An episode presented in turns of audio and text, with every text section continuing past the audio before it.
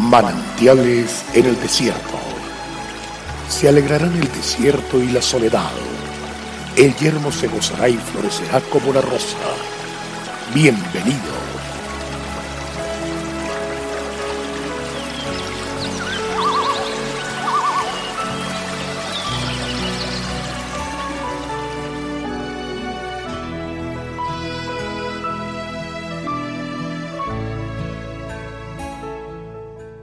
y amarás al Señor tu Dios con todo tu corazón, y con toda tu alma, y con toda tu mente, y con todas tus fuerzas.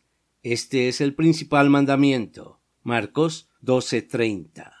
Así como nosotros nos cuidamos, nos guardamos, nos preservamos, nos consentimos, de esa misma forma debemos considerar y amar a cualquier ser humano. En la actualidad, en nuestro entorno reina un ambiente colmado de egoísmo e indiferencia, donde hacer mal al prójimo se ha convertido en un lamentable hábito, al punto que ya nadie lo advierte. Es más, algunas acciones de maldad ni siquiera se miran como lo que son. A menudo nosotros, aunque conocemos este mandamiento, también podemos carecer de esa divina disposición de nuestro corazón para amar a nuestros semejantes como nos lo ordena el Señor. También se pueden confundir los conceptos entre amor al prójimo y amistad, efecto, simpatía, cariño, aprecio, compañerismo, afinidad, los que solamente son resultados del amor genuino. El ministerio de Jesús, sin lugar a duda, se basó en el amor de Dios hacia el ser humano, y siempre Jesús en sus enseñanzas reafirmaba la importancia de amar al prójimo. Los maestros de la ley o fariseos conocían perfectamente estas ordenanzas, sin embargo, no tenían la disposición de corazón para ponerlas en práctica.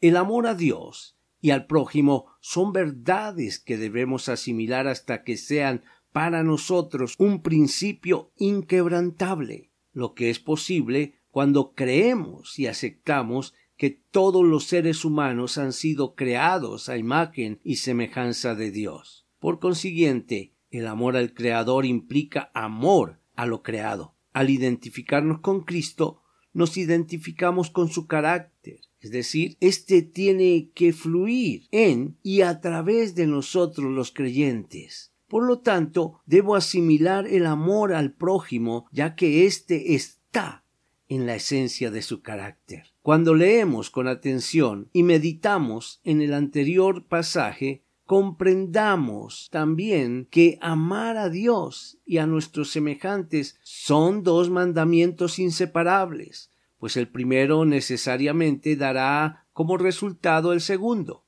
El amor por los demás depende de nuestro amor a Dios, y nuestro amor a Dios se demuestra por nuestro amor a los demás. Amemos a nuestro Dios, amemos a nuestros prójimos. Dios les bendiga, Dios es fiel y vamos para adelante.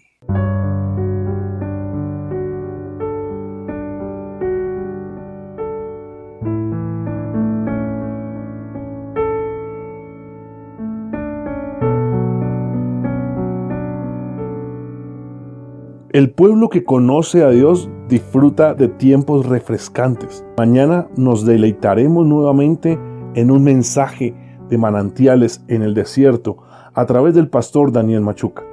Nuestra página en internet es cfeprimavera.org. Bendiciones para todos, pero también recuerde suscribirse a nuestro canal en YouTube. Recuerde, Dios es fiel.